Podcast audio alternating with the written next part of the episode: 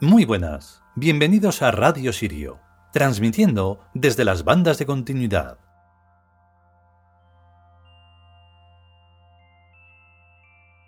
Bueno, pues hoy sí.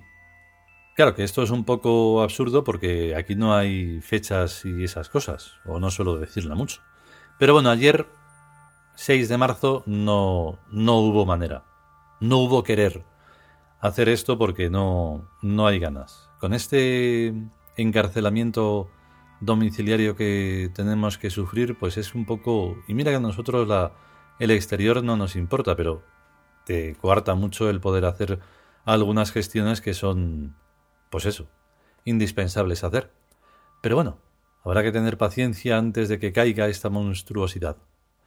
Mientras tanto, pues vamos aquí descubriendo cuál y cómo es el lenguaje de los dioses y hoy con una, un ingrediente muy importante que es el tiempo y en realidad casi el espacio-tiempo. Pero bueno, el tiempo en concreto. Porque hay un tiempo lineal que es el que conocemos y el que estamos acostumbrados, pero hay un tiempo en el presente perfecto que ese no se quiere conocer.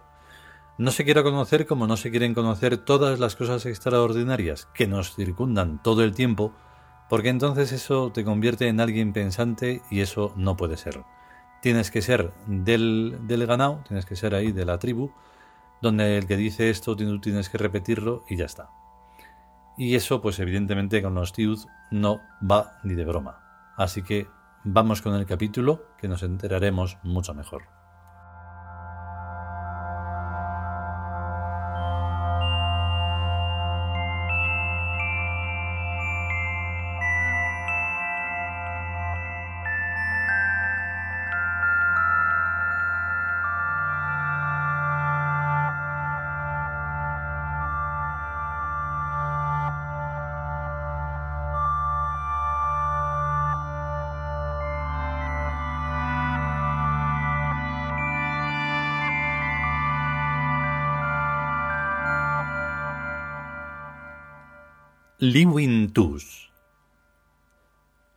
El lenguaje de los dioses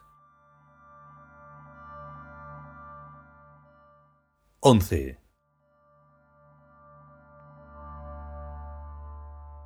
Desde siempre ha existido en los seres humanos una afición desmesurada a conocer su futuro, con la esperanza de que se tratara de un futuro agradable. Y para ello se recurre a las mancias o artes adivinatorias. Hay testimonios de ello desde la más remota antigüedad. Pero de lo que se trata en el fondo y en realidad no es de conocer el futuro, sino de conocer el presente con mayor amplitud de la que se le conoce.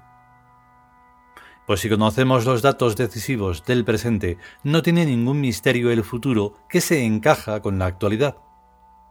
El lenguaje de los dioses nos proporciona una teoría general del tiempo y por tanto de la realidad. Pasado, presente, futuro, representado con C, B, A, con flecha de A a B y de B a C. Intentar adivinar el futuro desde el presente está tan a contracorriente como intentar adivinar el presente desde el pasado. Y en cambio, el presente explica perfectamente al pasado, como el futuro explica perfectamente al presente.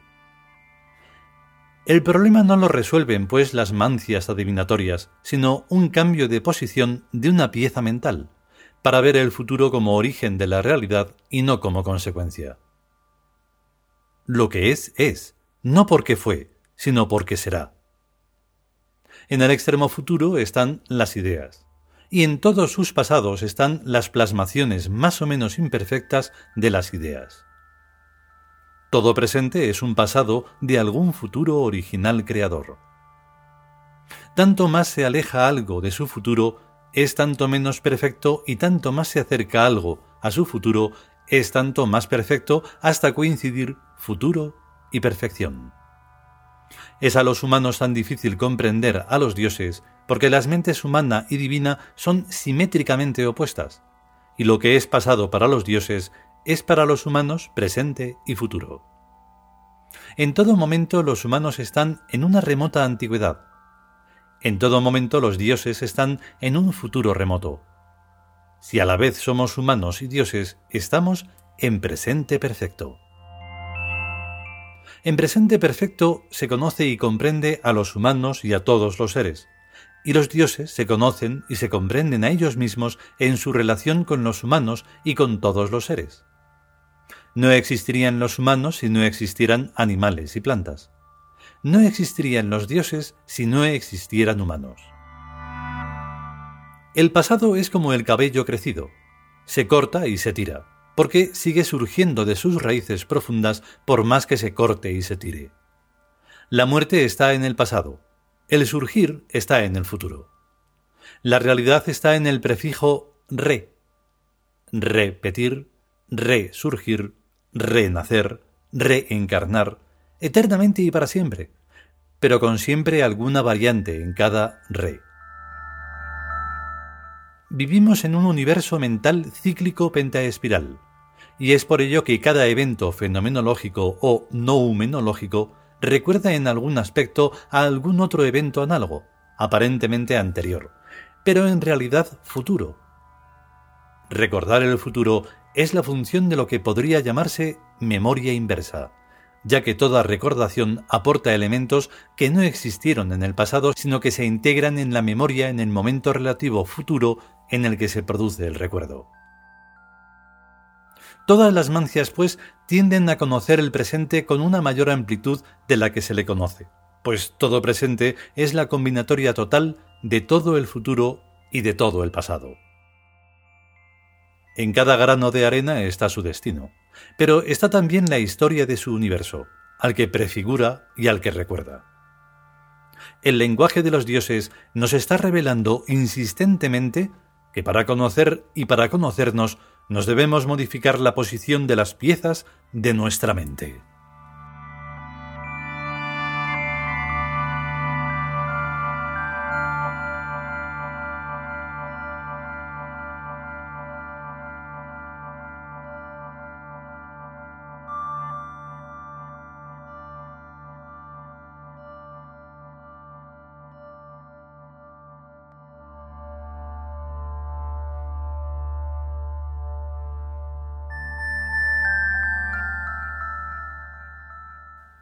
Y hasta aquí este undécimo capítulo del libro El lenguaje de los dioses.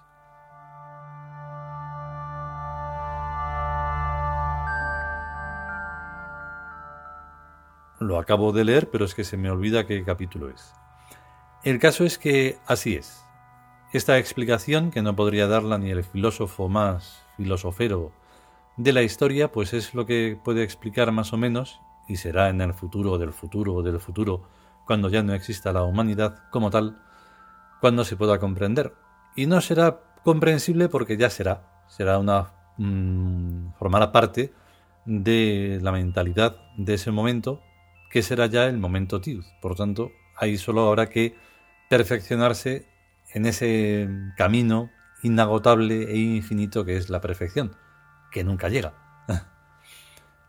Entonces, pues nada, así van las cosas. Si podemos y sobre todo si queremos, volveremos con lo que pueda ser. Mientras tanto, a cuidarse y a estar bien. Hasta luego.